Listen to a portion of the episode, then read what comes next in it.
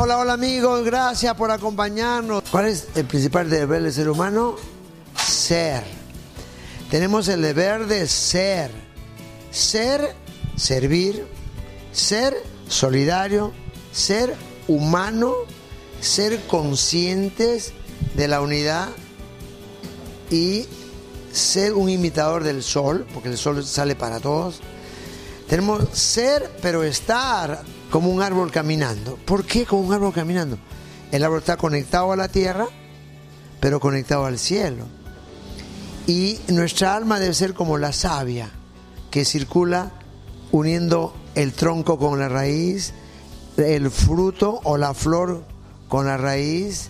Ahí está la clave, ahí está la llave de la evolución humana. Ser y estar. Estar en el presente, pero estar interconectado en todo instante con la divinidad que mora en cada corazón. Los médicos científicos llamamos conciencia a lo que le llaman la luz del Espíritu Santo. Es lo mismo, es lo mismo. Tenemos que controlar el ego. El ego es el que te hace creer, te hace creer y te bloquea el crear. El ego es el que te hace creer que, que eres más o que eres menos. Es el ego. Pues. ¿Cómo te crees más? Cuando juzgas a los demás. Nadie es más y nadie es menos. Nunca te compares. Lo digo siempre y lo seguiré repitiendo siempre. Y controlar el ego que genera apego. Y algo que ayuda a ello es comer sano. Mira, esto que ven acá ¿ah? mm, son láminas.